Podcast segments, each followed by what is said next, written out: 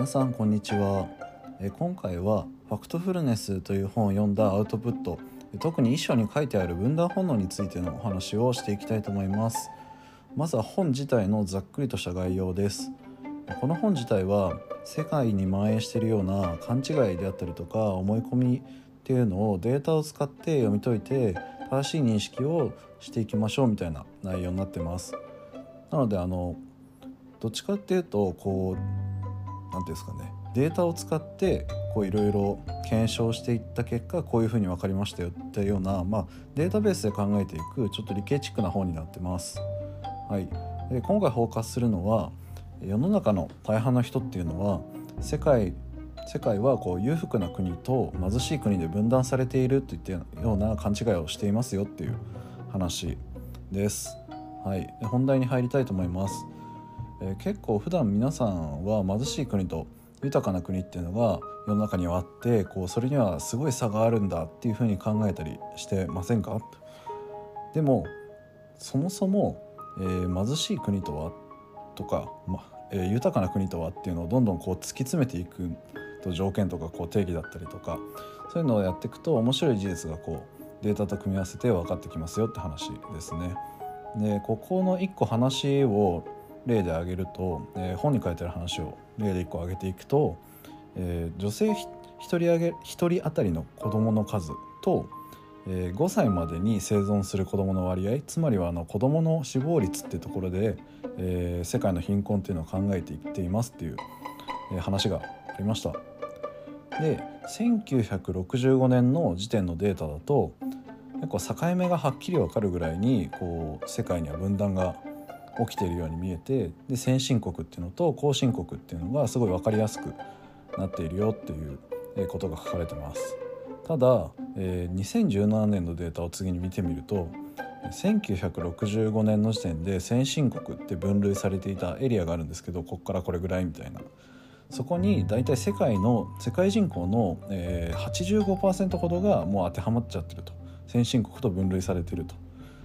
で枠に入っていない残りの15%もデータ上だとそんなにこうばらけて見えばらけてというかその境目があってこうデータができてるっていうよりはちょっと連続して、えー、そんなに境目がないように見えているっていう話ですね。要するに現在では裕福な国と貧しい国っていうので分断されてるわけじゃなくて大体こう裕福と、えー、貧しい国の中間が一番ほ、えー、多い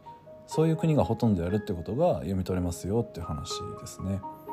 でこういう分断されているっていうような勘違いは世の中にたくさん存在していて、えー、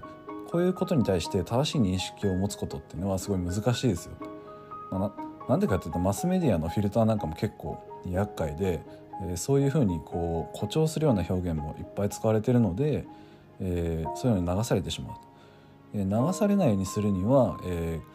こういう3つのことが大事ですよちょっと僕の方で読み解いた内容を話していくと1つ目は、えー、平均の比較に注意するっていうところですね。平均を調べるのは大事なことなんですけどその調べる時に分布を見てデータ上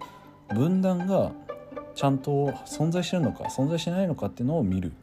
ですね。いくらこうなんですかね上一番上の層と一番下の層っていうのが分かれていても全体的に分布を見たら大してそんなこう連連続してるデータであってそんな分断されてないよっていうのをちゃんと確認しましょうと。